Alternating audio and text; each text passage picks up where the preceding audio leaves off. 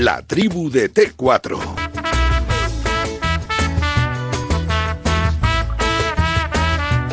Tiempo de la tribu, está por aquí José Luis Sánchez, ha venido contento, ha venido con una cara esplendorosa de felicidad, haciendo regates por el pasillo a lo Vinicius.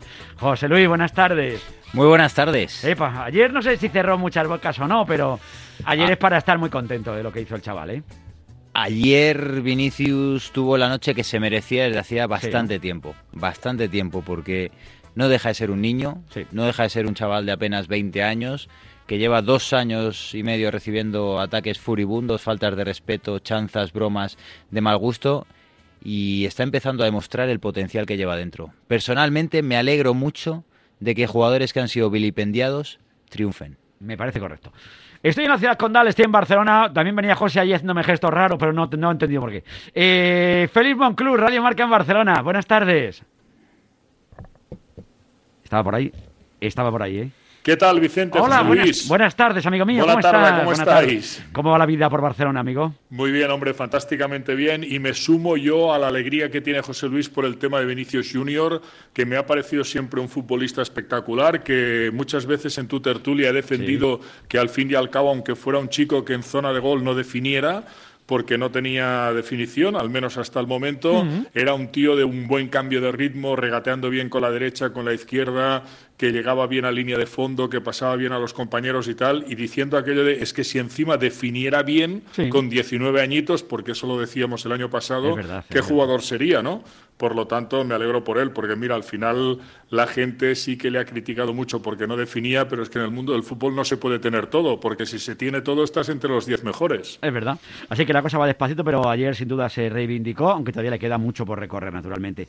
Oye, estoy en San Sebastián, John Cuelva. Buenas tardes. ¿Qué tal? Muy buenas a todos, En Vicente. la casa del campeón de la Copa, macho. Joder, Así va a ahí, ser. ahí sí va a ser, esto es así. Hoy tenéis partido de todos. Felicidades, John. ¿eh? Muchas gracias, Félix. Estaba la gente. Qué ricasco. Estaba John el otro día que no cabía en sí mismo. Sí, sigo esperando el WhatsApp de José, pero... Pero porque no tenía tu móvil. No, me lo, me lo ha pedido ahora No, mismo. me ha, me ha felicitado por otro tipo de temas y tal, pero... Que- ya que te he Pero intentado. no- no entiendo. te he en un día yo- especial como el que yo viví el otro día, que no... Tenías que haberle mandado un mensaje. Pero es que no le vi sobre el terreno de juego. Anda, mi madre.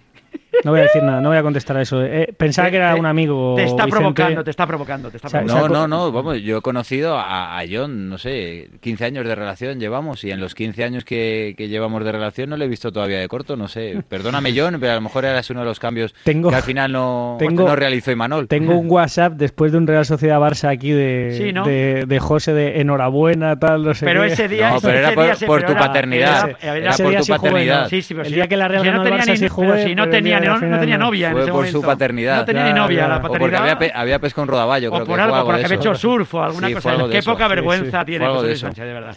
Oye, estoy con Rafa Valero también en, en Valencia. Luego estaremos ¿En Valencia? En, Valencia, sí. En Vigo estará, ¿no? En Vigo, en Vigo. Luego estaremos también, es que tengo que estar en tantos sitios, coño. Luego estaremos en Bilbao, porque también recuerdo que hoy a las 9 está ese Real Sociedad Atlético Hay de pasillo, no hay pasillo. Oye, pues me parece un detalle de pureza, Sí, ¿eh? está el Athletic muy señor, vamos a decirlo. como tiene que ser. En la tiene- derrota, yo creo que ha, ha dado un- Una lección. Lección de señorío gorda el Athletic. Desde luego que Muy sí. bien, Marcelino, con sus explicaciones, ¿no? El hecho de decir hemos de hacer lo que nos gustaría que nos hicieran a nosotros. Eso es en la vida en general, yo no, no, no solo en la Copa del Rey. Tú haz a- eso lo digo yo a mis hijas y me decían a mí, tú haz a los demás los que quieres que te hagan. O sea, si quieres Claro, porque la gente se porte bien contigo, porte bien con la gente. Claro, Sí, claro. Esto es así, si es que... quien da recibe. Efectivamente. Oye, estoy con Rafa Valero en Vigo. Rafael, buenas tardes. En Vigo, no en Valencia, efectivamente. Ah, estás en hemos, Valencia. hemos dado un salto, ¿eh? hace mm, eh, un minuto estábamos en Valencia. No, no, ya pero es que, ya, es que tú de un sitio a otro, es que te, te mueves mucho, como los precios. Como no podemos viajar nada más que a través de las ondas, pues Efectivamente. Tiene el don de la ubicuidad. sí. Sí, sí, sí. sí, Tienes ya- mucho- tienes Ya me gustaría, dones. ya me gustaría, Félix. No, no, no. Estábamos en Vigo y seguimos en Vigo. No, estás como Sí, para decir que te va fuera. Ahora en Valencia no, en Valencia estaba otro, pero ya se Sí, volvió. sí, sí. Déjalo, José Luis. y no solo. Eh, Eh, efectivamente. si, me, si me permites, Sí, eh, antes de que entremos en materia, quería, porque lo hemos hecho en, en estas tribus, en estas tertulias Sí. durante estos últimos meses, el que volvamos a mandarle un abrazo a Antonio Estevez, pero hoy en un día muy feliz, porque Sí. eh, Antonio, tantos y tantos años vinculado al, al diario al diario Marca. Hace exactamente una semana recibí el alta en la UCI, donde ha estado en la UCI del Hospital Álvaro Cunqueiro de, de Vigo, luchando contra el COVID. Ahora sigue en ese hospital, en el Hospital Álvaro Cunqueiro, pero, pero en planta. Y hoy el alcalde de la ciudad, Abel eh, Caballero, ha informado que será vigués distinguido en este, en este año. Es merecidísimo por toda su trayectoria, por sus 45 años vinculado al mundo del, del periodismo deportivo y pues la enhorabuena y el abrazo a Antonio que está luchando contra el COVID, que cada vez está mejor, que ha abandonado ya la UCI y que hoy ha conocido que el máximo galardón que da esta ciudad, esta ciudad de Vigo, lo va a recibir este próximo verano como vigués distinguido de, de este año. Oye, pues es una noticia preciosa y nos alegra un montón. Está muy emocionado por, por ello. No, no, naturalmente. señor Por cierto, me quedo con un mensaje, estos días hablan- sí. hablando con, con- con Antonio, con, con algo que me, que me decía, lo digo ya que hemos visto últimamente, pues eh, celebraciones, eh, tanta gente en la calle eh, vinculado con el mundo del deporte y sin ser el mundo del, del deporte. Me decía Antonio que Sí. algunas de esas personas de, de la ciudad de Vigo, de cualquier Sí. punto de España, de cualquier punto del mundo, él lo llevaba una tarde a la UCI de cualquier hospital y le decía, siéntate ahí y, y mira, mira lo que hay a tu alrededor. Y a lo mejor con eso pues se acababa tanta celebración y tanta irresponsabilidad dentro del mundo del deporte y sin ser el mundo del deporte. Totalmente de acuerdo. Así que nuestro abrazo enorme para Antonio. Nos alegra un montón en estos tiempos que vivimos, que, en los que nos, agarramos a noticias eh, felices. Que hace unas horas también conocíamos una noticia triste, como era el fallecimiento de la mamá de, de un grande de la profesión como Manolo Lama, que aprovechamos para mandarle un abrazo enorme y, y acompañarle en el dolor, como no puede ser de otra forma. Y hay que seguir adelante. Y yo sé lo que es perder a una madre, sin duda. Y, y debe estar pasando lo fatal, Paco. Así que eh, Manolo Lama. ma- Te mandamos, Manolo, que grande, coño. Que te mandamos un abrazo enorme a nuestro Manolo Lama, que, que lo canta maravillosamente bien y que ayer seguramente también disfrutó, pues viendo también a ese, a ese Real Madrid. Porque ayer el Madrid, ¿qué quieres que te diga? Ayer le pega un meneo importante al Liverpool, pero un meneo importante. No sé lo que pasará a la vuelta, eh, José Luis, que compañeros. Pero ayer dio un golpe encima de la mesa el, el Madrid. No sé si por me- más mérito suyo, que yo creo que sí, que por demérito del Liverpool, aunque se equivocó en el planteamiento y ese cambio en el 42 que hace, que a mí no me sentó bien. O sea, que te quiten a un tío en el 42, ya que está, oye, Bueno, lo hizo Simeone el otro pero día lo hizo para, también con Lodi y pero me da la sensación, pero para señalar a que se ha equivocado o lo ha hecho, no lo no, sé. bueno, el, el- Aguanta el que tres se minutos, autoseñala es un No entrenador cuando tienes que hacer una modificación Sí, ¿no? antes de Sí. antes del descanso. Yo creo que la primera parte del Real Madrid es soberbia, Sí. Realmente soberbia. Hace hace gala de lo que es competir. El Madrid compite en Europa de una manera que, que no conozco otro equipo que a lo largo de la historia haya competido igual. Eh, después del palo de la mañana de primera hora de la baja de, de Barán, el Madrid juega ayer frente a Salah, a Mané, a Diego Jota, posteriormente frente a Firmino, sin el 75% de su defensa titular. Con un lateral derecho que no es lateral derecho, como Lucas Vázquez, con Militao, que apenas llevaba cinco partidos de titular, con Nacho, que sigo sin entender cómo Luis Enrique no le llevó a la selección, y con Mendy, que es el único de la defensa titular que, que estaba sano. Y el Madrid compite y el Madrid le pega un baño. Yo, de hecho, al- a- con el 1-0 eh, eh, dije que, que firmaba el resultado. Digo, 1-0 es magnífico. Bueno. Y, y al final es verdad que te vas 2-0 al descanso y el 3-1 y dices, bueno, pues si tengo que firmar el del 45 mejor que el del 90, Pues sí. mejor. Pero yo creo que, que va a ser muy difícil que Liverpool eche al Real Madrid porque le supo anular. Creo que Zidane le pega un baño a Klopp ayer. Presionando arriba, provocando fallos en la circulación del balón, en la salida de la pelota de Allison, eh, fallos eh, provocados por esa presión alta del Real Madrid y con Militao y Nacho anticipándose a los movimientos y a los desmarques de la gente tan rápida que tiene el Liverpool. Con lo cual el Madrid está muy cerca de meterse en semifinales, pero el Liverpool es muy buen equipo. Desde luego que sí. ¿Cómo lo dices tú, Félix?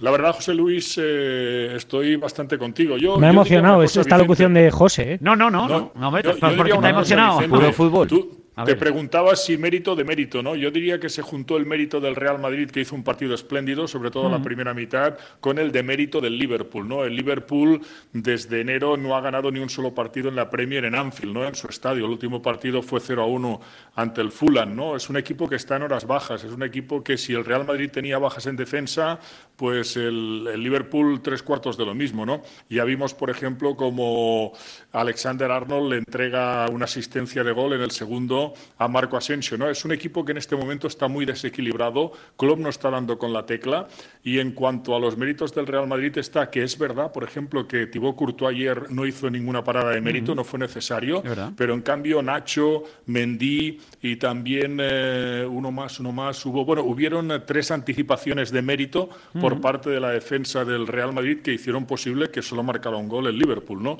Por lo tanto, a mí me parece un resultado muy justo.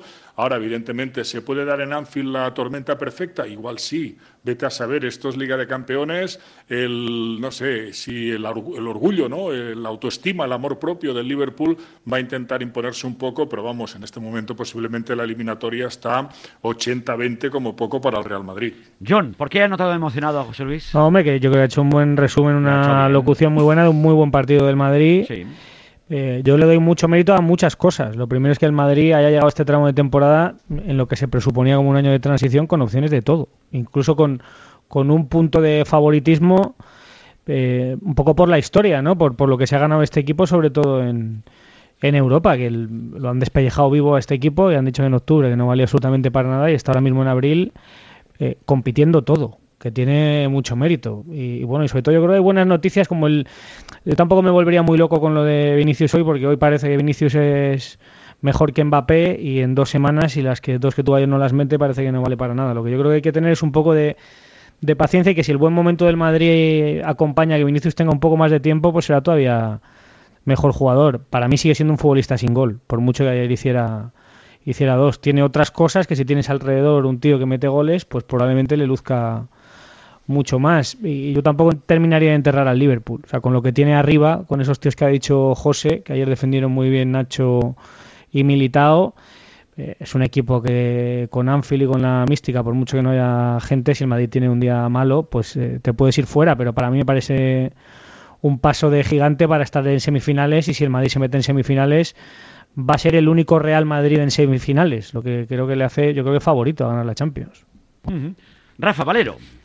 Pues coincido con bastantes de las cosas que se han dicho. Bueno, en primer lugar, el gen europeo del, Real Madrid no es un equipo que se transforma absolutamente cuando, cuando juega su competición, que es la Champions. El primer tiempo que, que firma a mí me parece sobresaliente y el conjunto del partido más que notable. Es un muy buen marcador de cara al partido de, de vuelta.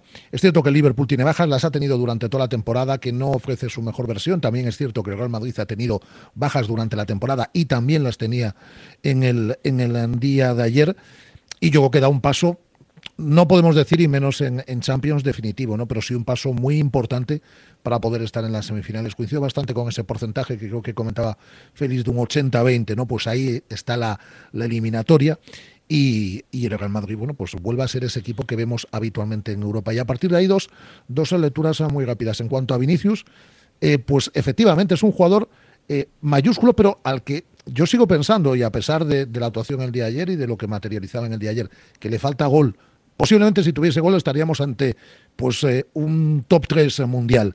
Pero bueno, ojalá, ojalá que siga marcando mucho más goles. Será muy bueno para la Liga Española poder contar con un Vinicius, con lo que ofrece, que es mucho, y además de todo eso, eh, con gol que yo creo que ahí sigue, sigue, siendo un futbolista irregular. Y para mí el que ayer está mayúsculo, eh, pues al nivel de Vinicius o superior, es Zidane, que yo creo que hace un planteamiento y una lectura del partido espléndida. Lo digo por esa leyenda que acompaña a Zidane, que parece que es únicamente, aquí lo hemos hablado en alguna ocasión, que parece que es únicamente un alineador, ¿no? Que él alinea, da un once y a partir de ahí que cada uno se mate. Pues no, yo creo que detrás hay trabajo, detrás hay lectura de los, de los partidos. Recuerdo en el partido del 2 de enero, me parece que era eh, que el Celta jugaba en, en, Valdebebas, que lo, lo, decían varios jugadores del, del Celta, que no estaban jugando Champions, pero estaban jugando un partido de, de, liga, que el primer entrenador, el primer equipo que sabe cómo meterle mano a aquel Celta de Coudet que estaba que era prácticamente intratable a esas alturas, llevaba una racha espléndida de varias victorias seguidas,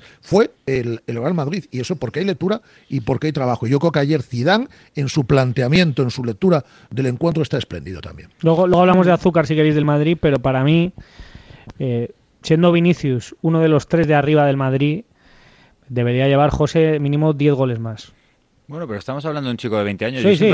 mira, ayer, ayer, enfrente, ayer enfrente hay un jugador que se llama Mohamed Salah, que ahora mismo yo creo que eh, convendremos todos que es uno de los mejores del mundo no, hoy no, hoy no, hoy no, hoy bueno, no, José Luis. Eh, los metes, Está muy lejos entre los 10 mejores jugadores del mundo. Es el segundo máximo goleador ahora mismo de la Premier, solo después de Harry Kane y después del doblete de Harry Kane, que hasta la jornada anterior el, el, pichichi de la Premier era Mohamed Salah, está entre los 10 mejores jugadores del mundo. Yo creo que no hay, no hay duda de que, no, bueno, Luis, bueno, bueno este para ti no, pero bueno, está entre los mejores jugadores del mundo. Eh, ponle tú el número que quieras. Está entre los mejores jugadores del mundo. Pero a lo que voy, eh, para mí, para mí Salah está entre los mejores jugadores del mundo. A lo que voy es que, por ejemplo, en Mohamed Salah cuando está en la Roma, es un jugador salvando las distancias, parecido a Vinicius. Muy rápido, con desborde, velocidad, verticalidad, regate uno contra uno, y le fallaba el gol. Sí, sí le fallaba el gol. y en la Roma le criticaban mucho porque, porque llegaba muchas veces. Vamos a analizar no, pero escucha, no, no, pero déjame terminar. Y se le criticaba mucho, llegaba a gol y no materializaba cuando era muy muy joven como le está pasando a Vinicius. A Sterling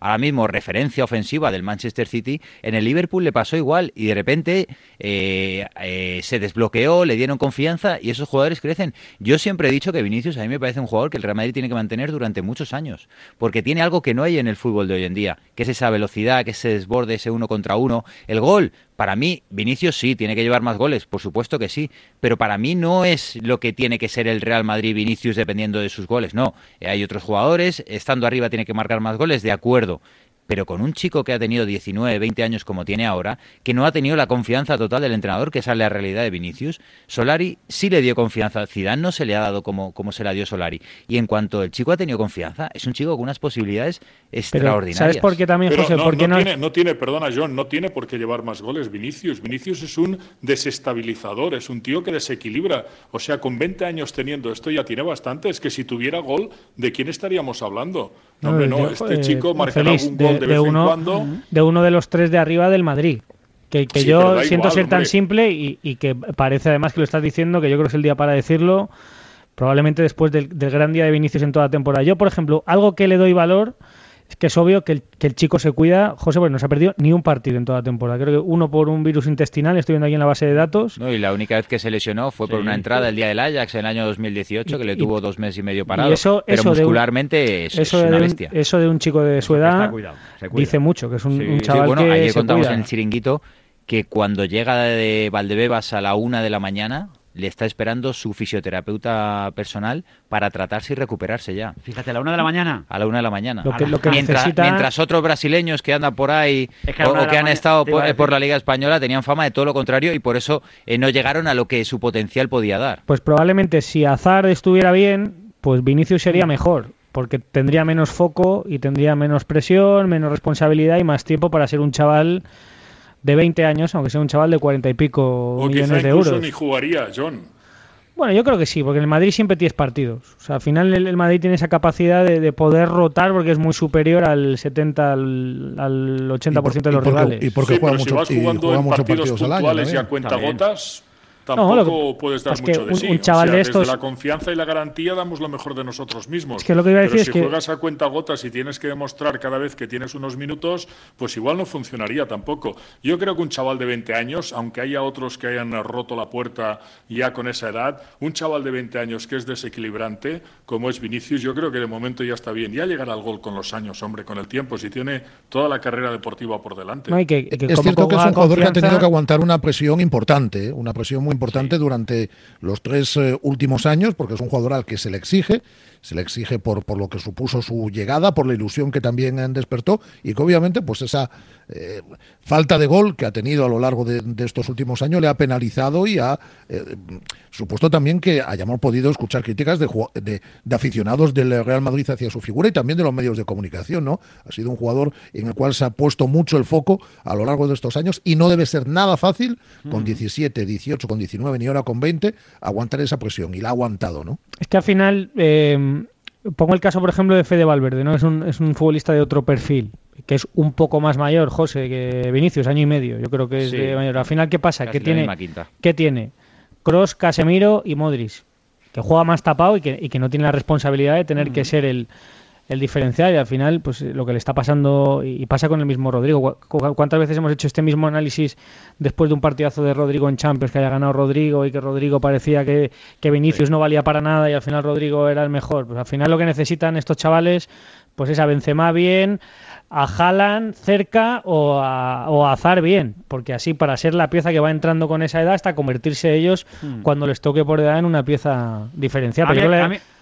no, no, que digo, perdón, y que, creo que le hacemos eh, flaco favor intentando hoy que sea el, guardián de todos los problemas del Madrid y el tío que vaya a resolver la temporada del Madrid. Cuartos de final de la Copa Europa. Que tiene un mérito de la leche. El Liverpool enfrente, un jugador que lo estamos hablando, lo estamos comentando, que ha sido señalado muchas veces y, y le buscan durante todo el partido. Yo, tengo una cosa, es el que más daño hace. Yo tuve una conversación... es el que más verticalidad y está teniendo. Y eso lo hacía el primer año que, le suben del Castilla, porque hay que, hay que recordar que Vinicius empieza en el Castilla curtiéndose en segunda B, que en España es durísima, durísima. Y Solari le da le da la oportunidad cuando se marcha Lopetegui, que Lopetegui no contaba con él, y el chico responde. Y cuando Vinicius tiene esa, esa confianza del entrenador, te puede dar mucho. Para mí, tiene más valor lo de ayer que a lo mejor hacer buenos partidos en la Liga Española. Porque es la Liga de Campeones, porque es el mm. Liverpool, porque son eh, partidos a vida o muerte donde un error te condena. Y ayer, ayer el chico se corona. Yo espero que no se enfade, pero una conversación que he tenido con Andoni Gorosabel, con el jugador de la Real, eh, preguntándole, oye, ¿quién es el tío más difícil de defender de primera división en tu posición? Y te dice Vinicius. Porque dice que tiene algo en lo físico pues muy diferencial a la hora de, cubrirle. Entonces un lateral derecho que, se ha enfrentado a todo, porque ha sido titular este año en, todos los partidos menos en cinco de la Real y que ha jugado en San Paolo contra el Nápoles, ha jugado partidos gordos contra los de arriba del, United, te dice, el tío más difícil que me ha costado a mí este año, que además le hizo un gol, es, es Vinicius porque algo tiene el chaval, lo que yo creo que necesita es tiempo. No, te digo que no. Y el que ya tiene tiempo y, ya, y a, mí, a mí es que me vuelve loco, pero lo hace tan fácil que parece que no hace nada nunca, es Tony Cross. Lo hablábamos con Bodo Illner, es que... Eh, es que te llega y te pone el balón donde le dé la gana. 40 metros, 40 metros. Donde, ahí está el balón, pues para ti es.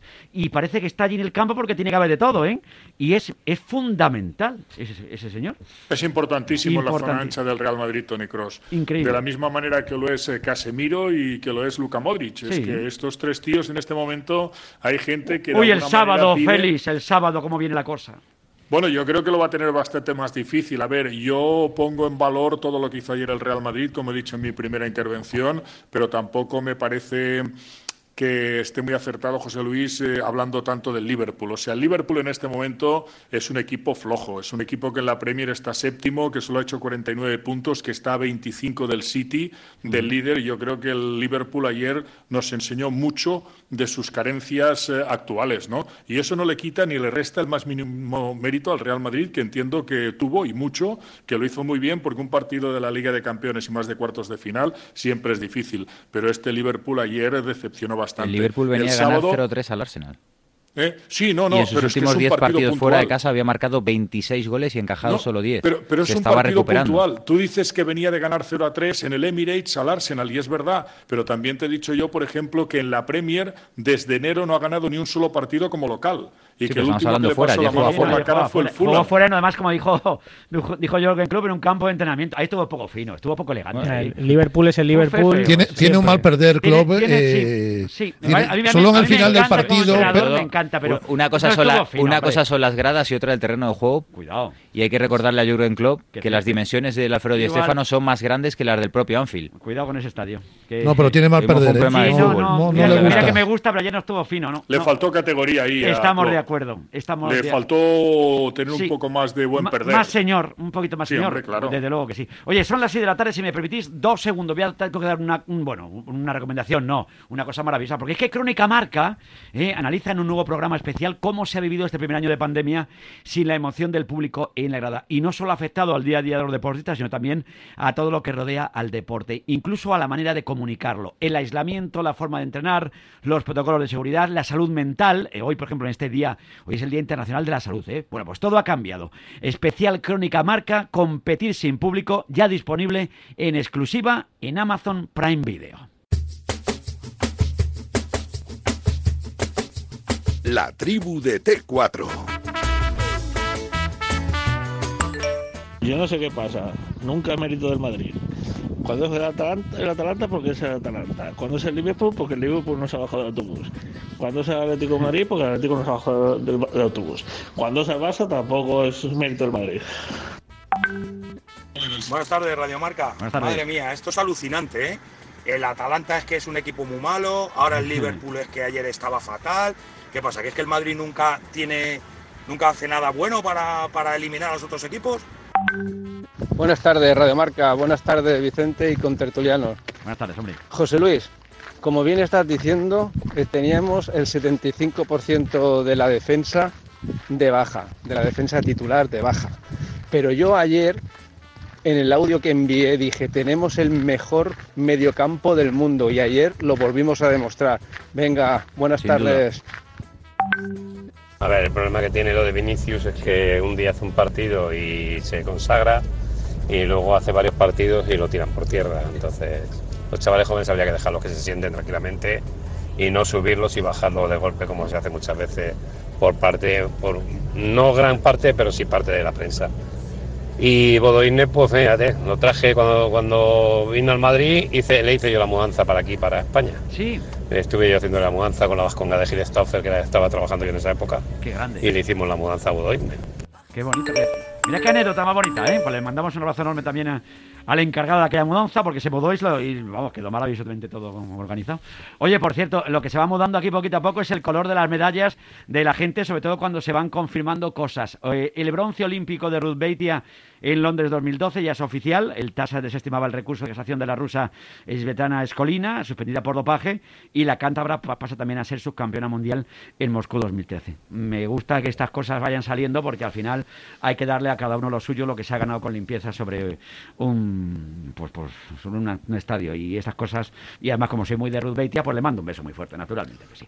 Eh, la pena es que pasan 8 o 9 años. y la medalla pasan 8 o 9 años. Ya lo sé, amigo mío. Pero el momento que te quitan porque no es lo mismo ganar una medalla ahora mismo así que estar en el estadio y subirte al podio y ver tu bandera y que te cuelguen la medalla. Eso sí que es verdad. Pero, pero bueno, que le quiten lo bailado y, si esa medalla es tuya, Ruth, felicidades. Perdona, Félix, dime. No, no, eh, sencillamente por alusiones, por lo que han dicho nuestros queridos oyentes, entiendo que iba un poco por mi discurso, ¿no? Que conste que yo en ningún momento le he quitado mérito al Real Madrid. He puesto en valor sobre todo la primera parte que hizo ayer, el partido en global. Lo único que he dicho sencillamente pues que el Liverpool no es el Liverpool de hace dos temporadas ni de lejos, eso es todo. Y que es un equipo que transita con más pena que gloria por la Premier y eso es todo. O sea, he dicho desde el primer momento que se juntó el mérito del Real Madrid con el de mérito del Liverpool porque yo creo que, vamos, eh, muchísima gente se sorprendió. Nosotros porque seguimos la Premier y sabemos cómo estaba este equipo. Pero mucha gente se sorprendió de ver un Liverpool tan flojo. Nosotros el sábado se lo pondremos un poquito más difícil. Espero al Real Madrid que no como lo tuvo ayer. Bueno, no sé, de momento hay que, hay que saber todavía quién va a ser el árbitro. ¿Hay un lío con el árbitro? Encima de la mesa. ayer se supone que no se sabe. No, no. Se supone que no se sabe. Ayer estuvimos, ayer entró Edu García porque le habían comentado, dice, voy contando el de Burgos, Benguechea y Manuela Montero, los que más sonaban, pero también estaba el nombre de Mateo Laud, que siempre está, porque Mateo Laud siempre está, porque es un pedazo también de, de árbitro. El que me sorprende que no, esté nunca es Gil Manzano. ¿Cuál quieres, José? Venga, nunca, no te vale no, Claro, de Burgos no le vale. De Burgos, de Burgos no, le, de Burgos no te vale, ¿no? Pide uno. Venga, José, pide pero, uno. Pero, ¿por qué miras tanto a los árbitros, José? ¿Por qué le no le vale ninguno, pero Las que pida. tendencias. ¿Cuál te gustaría, José? Venga, elige uno. Tú pide uno, si tú pide... No, si es que además yo, yo solo quiero... Yo solo quiero que no repita nunca Hernández Hernández es que eh, cuando tú ves eh, la relación de estadísticas. Qué mal pensado. Tú no, a mí lo que me sorprende. Aquí en España hay tres árbitros élite. En España hay tres árbitros élite. Uno es Gil Manzano, otro es del Cerro Grande y otro es Mateo Laoz. Esos son los árbitros, digamos, top en España. Pero escoge uno que te lo estamos pues, pidiendo. Claro, curiosamente, curiosamente, curiosamente, de esos tres árbitros, obviamente hay uno que no puede pitar al Real Madrid como es del Cerro porque es del, colegio madrileño. Te gustaría eso. Curiosamente, curiosamente esos árbitros casi nunca aparecen por los clásicos. Curiosamente siempre aparece Hernández Hernández, de Burgos Bengoechea. No podrán. Eh, de repente, de repente hay, un Sevilla-Barcelona con polémica en una jornada. La jornada siguiente ponen a Hernández Hernández en un Wanda Metropolitano en el derby de la capital. No sé, yo es que ya. Yo... Cruz, qué mal. Si acaba la reflexión. Si, hay dos equipos. Después de verlo Si hay dos equipos que no deberían estar pendientes de. Eh, si hay dos equipos que no deberían estar pendientes de los árbitros son el Real Madrid y el Barcelona. ¿Pero en qué te basas? ¿En qué te basas? dame, dame pues porque son equipos Dame estadísticas. Pues la historia, la historia. No, dame, aquí no te voy a sacar. Dame, cifras y estadísticas. José Luis, sabes perfectamente, como, como, lo sé yo, que Real Madrid no, no, yo no sé lo mismo que tú. son dos equipos grandes y al final de temporada siempre son más favorecidos que los pequeños. Eh, siempre. Dame datos que tú como yo. Eso. no, no, no, no datos. Sí, dame datos. Sabes tú dame, como yo. dame por ejemplo, los datos de esta temporada.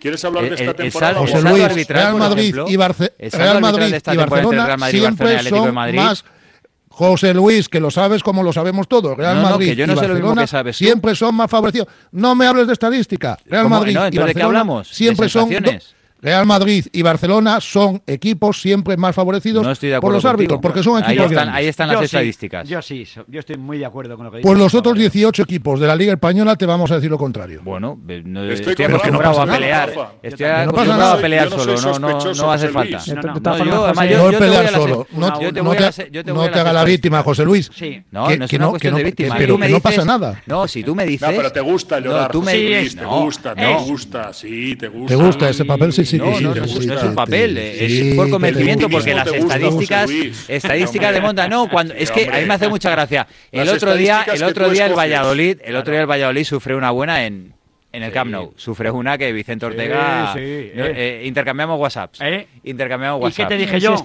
Intercambiamos WhatsApp. ¿Y qué te dije yo? Y, ¿Tienes razón me hace gracia pues la reflexión de que el Real Valladolid sufre. Cuando es al revés no me manda ni un mensaje. Sufre un perjuicio arbitral en el Camp Nou. A ver. Y, el discurso es, claro, es que como a los grandes siempre le benefician. Que verdad. el otro día no estaba el Madrid en el Camp Nou. Pero si este año lleva el Madrid 24 jornadas sin que le piten un penalti. Pero ¿por qué no habrá 24 jornadas. Pero José, 24 Luis, jornadas. Que a los, grandes siempre le benefician. estáis hablando de que a final de la temporada eh, se iguala el qué?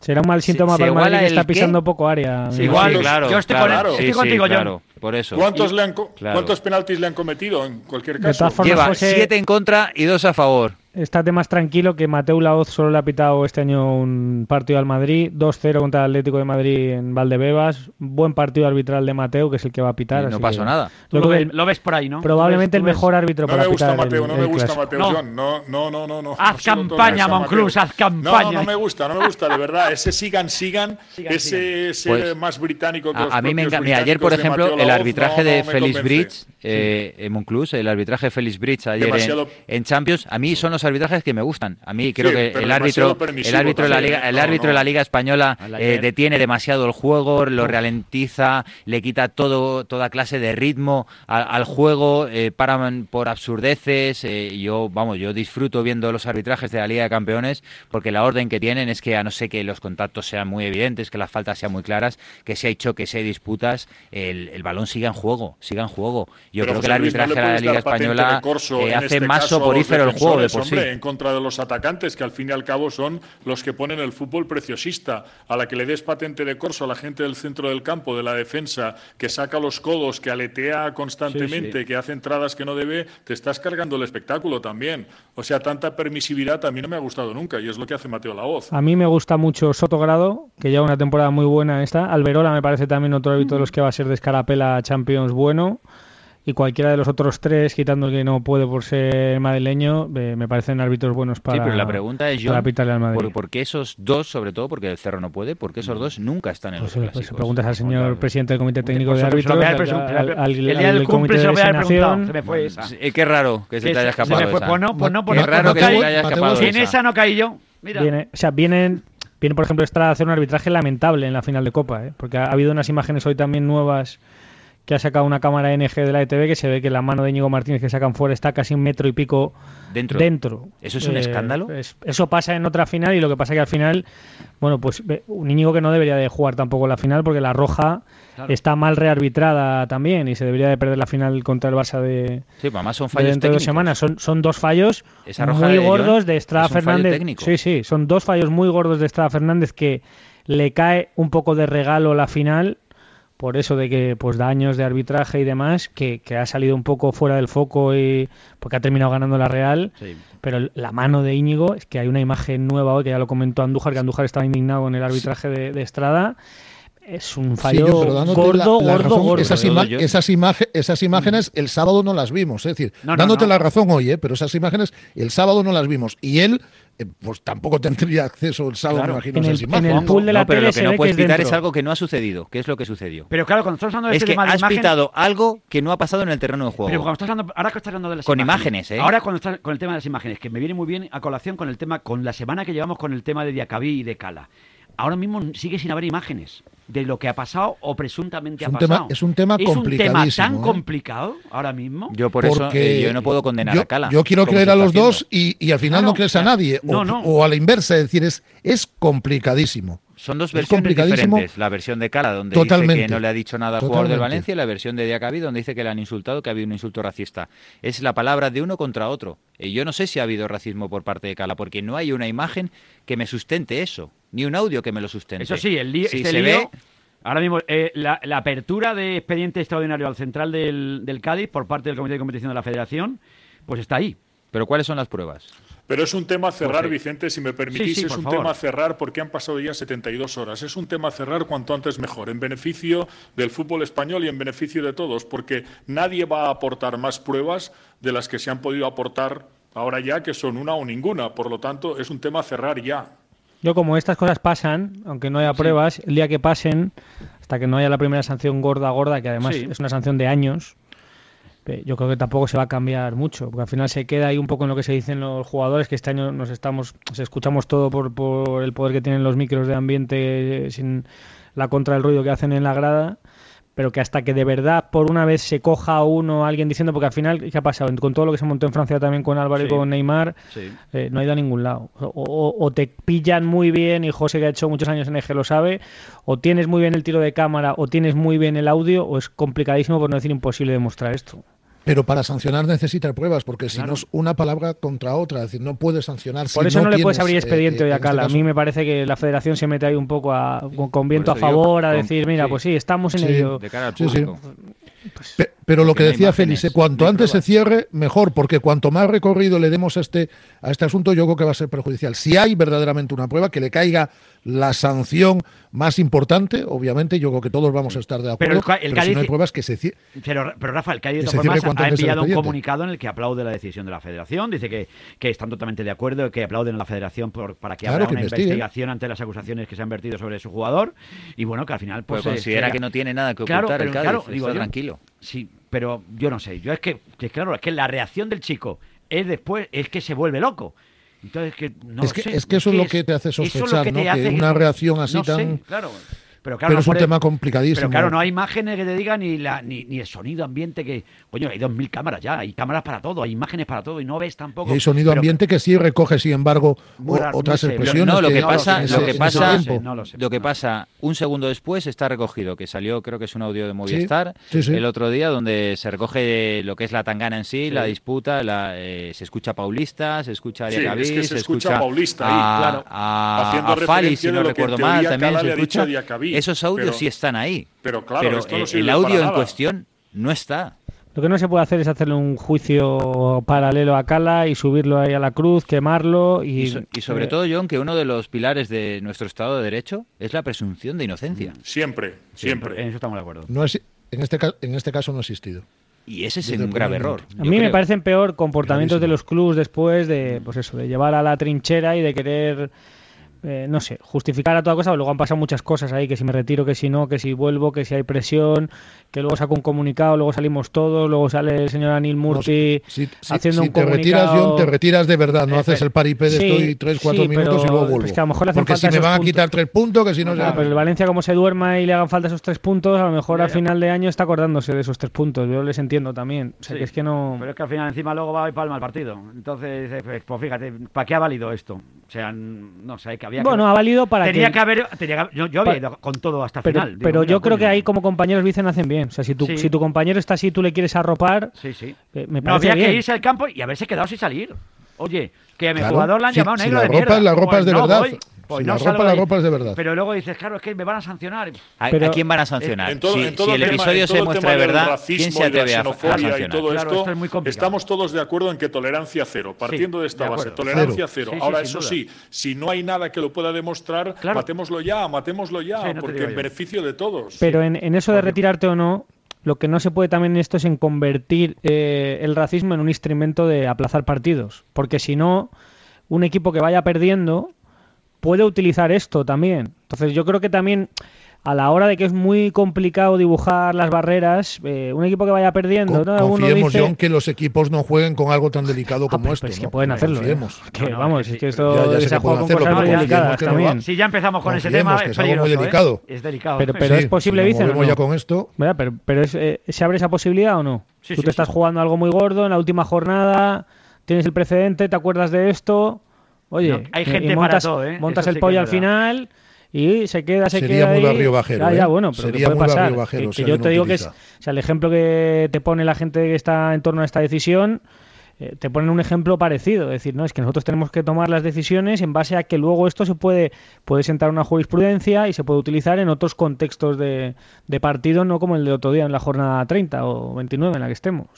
Bueno, desde luego que sí. De Bueno, formas, Hay frases y hay insultos creo- que denigran por Sí, encima, sí, incluso sí, sí. paralelamente a eso que pudimos eh, entender que igual pasó o no el otro día, ¿no? Pero en cualquier caso, independientemente de esto, en beneficio del fútbol, pasemos página, por favor, de verdad, pasemos página. Que Bueno, se abra una investigación, está. eso es De lo todas formas- correcto, y a partir de ahí ya está. Sí, sí, dime, perdona. Lo decía José Luis ahora, es decir, si el Valencia no salta al campo, si decide no saltar al campo y se demuestra obviamente que existió ese, ese insulto, eh, nadie se atreve a sancionar al Valencia con tres puntos, ¿eh? Nadie, Yo absolutamente, creo estoy convencido. Pero bueno. Oye, solo una, una cuestión. Hoy hemos eh, sabido eh, la lesión grave, porque pues, perderse tres, cuatro partidos ahora mismo para el Atlético de Madrid y perder al jugador que ha sido la diferencia a lo largo de la temporada, como Luis Suárez.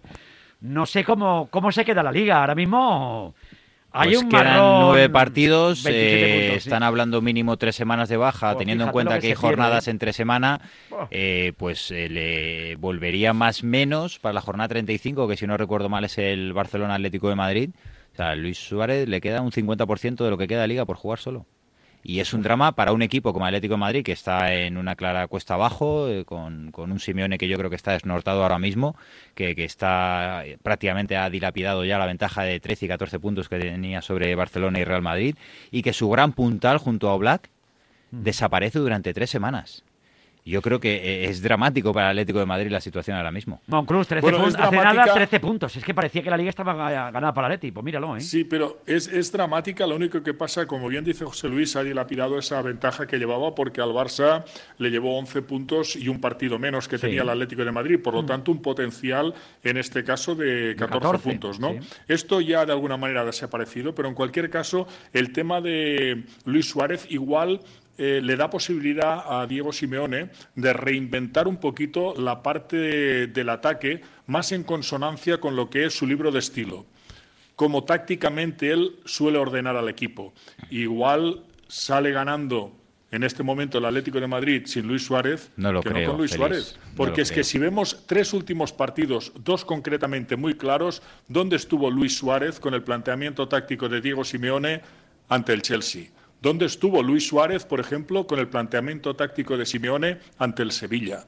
Pues igual necesita otros jugadores que vayan un poquito más ahí al espacio, que tengan fuerza, que lo ataquen bien y tal. No como Suárez que necesita esos balones en zona de influencia de gol y a veces el equipo no juega largo y no Pero se lleva llega a esa 19 zona de goles, influencia de Félix. gol. Estar diciendo adiós a 19 goles. Y el siguiente es No, no, que sí, que sí, que puede ser un discurso perdedor este que digo yo, ¿no? Pero es el que yo creo, sinceramente. Yo he visto a Luis Suárez en el Barcelona durante una serie de años, sé cómo juega, sé cuándo se le puede sacar el rendimiento y en este momento con el planteamiento táctico de Simeone no se le saca el rendimiento que a este jugador se le ha de sacar porque este chico ha de estar en zona de influencia de gol constantemente. El equipo ha de jugar largo. Si el Atlético de Madrid no juega largo, si juega atrás, Luis Suárez no está para atacar el espacio porque no tiene velocidad para ello.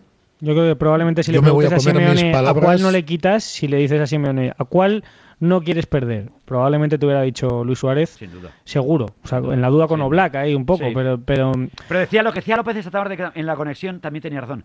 Es que Oblak tiene sustituto. O sea, que te- un portero que peor, sí, será peor.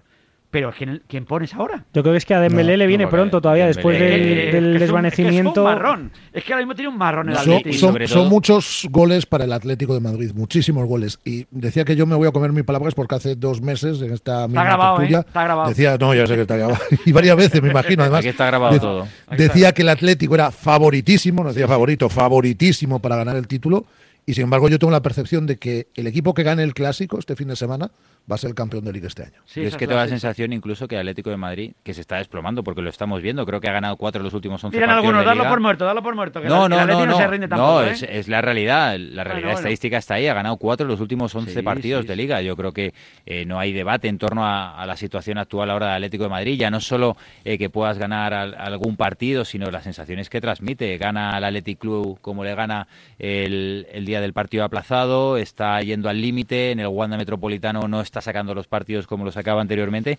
Y lo peor de todo es que yo, frente al Chelsea y frente al Sevilla el otro día, vi a un equipo que le cuesta incluso competir donde está superado por los rivales y el gen se supone que de Simeone era tener un equipo muy combativo, ¿no? Y frente al Chelsea no tiene opciones y el otro día la primera parte, que por cierto el minuto 5 se tiene que quedar con 10 por la entrada de Felipe, eh, no compite, desaparece. Y creo que ese es el, peor síntoma para el Atlético de Madrid. Yo creo que va a terminar jugando de 9 Marco Llorente, fijaos, ¿eh? Pues no te digo que no, yo creo Marco Llorente menos de lateral en la selección, por eso digo, pero que al final que ha demostrado que tiene gol, físico tiene, pues ¿qué, vas a poner si no? Esta temporada es el segundo, si no me equivoco, que más gol tiene en el, Atlético. Que, puede ser para mí la demostración de que es un futbolista total. al final es, maravilloso. Es capaz de aguantar, es, capaz de aguantar la baja de, de Suárez, pero es un, es un marronaco para el Atlético de Madrid, sobre todo un poco también por el momento emocional. O sea, que al final de esto te pilla con todo a favor y dices, bueno, pues, pues ya nos juntaremos, pero con todas las dudas y tienes el Betis este fin de semana. ¿eh? Y el Barcelona-Real Madrid y el Real Madrid-Barcelona, pues como decimos, vaya partidito también, que yo no sé lo que puede pasar ahí, pero... Partidazo y puede pasar de todo, Vicente. Sin duda, totalmente de acuerdo. Puede pasar de todo. Y sin público la grada que, tienen vida propia. desde luego que sí. Es igual cómo llega uno y cómo llega el otro, es igual, tienen vida propia. es igual que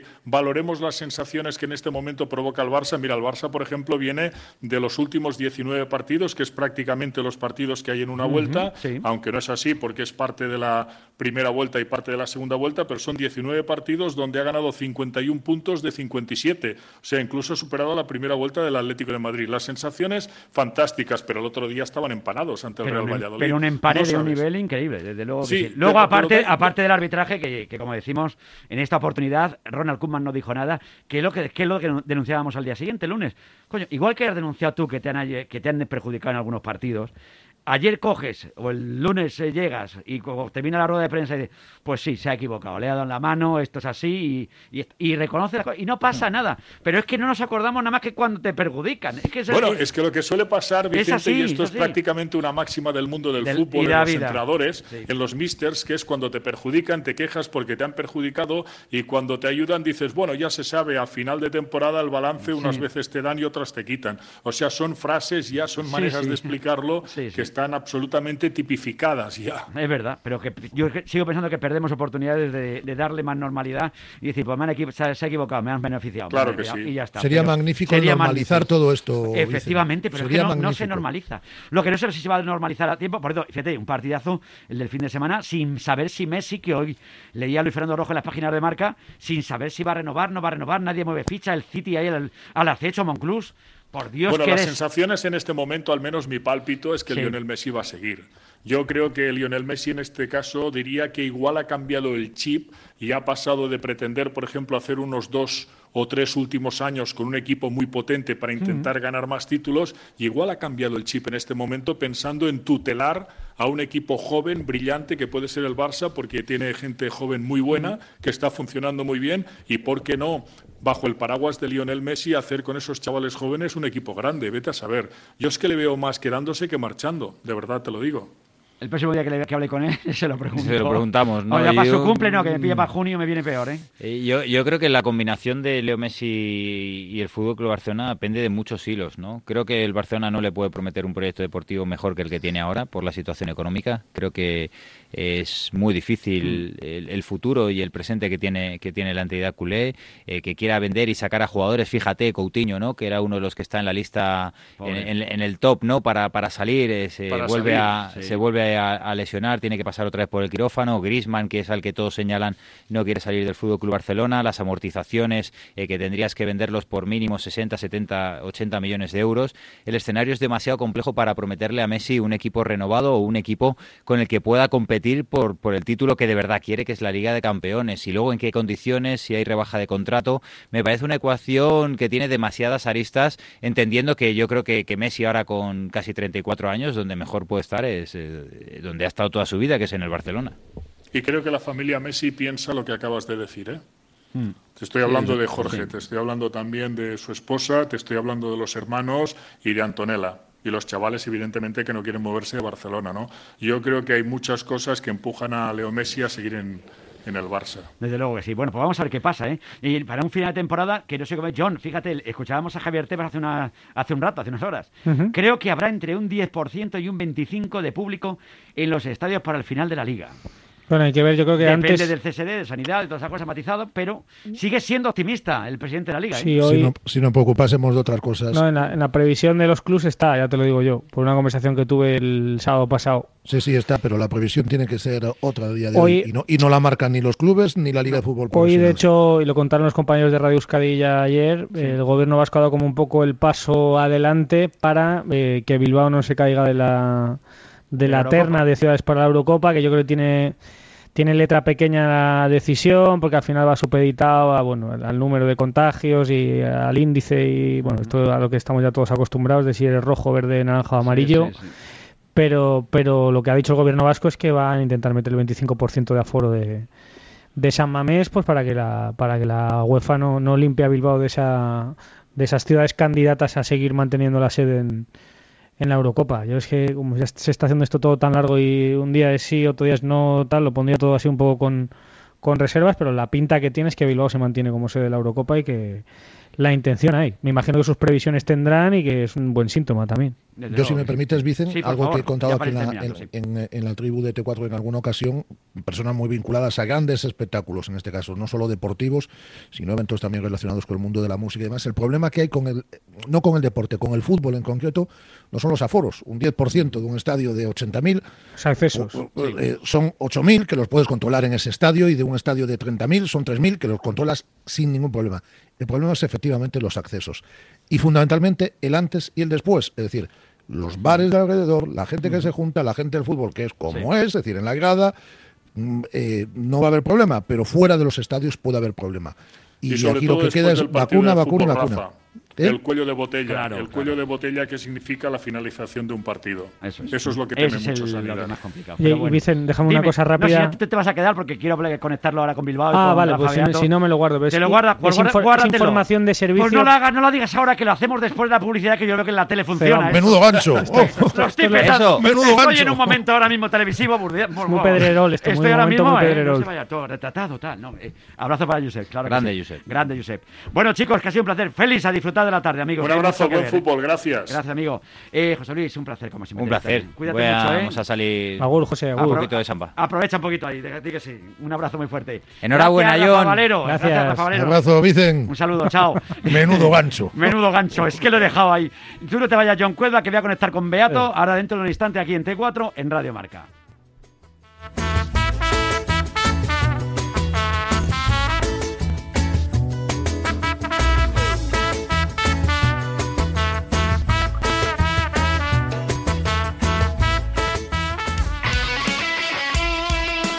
Deporte es nuestro. Radio.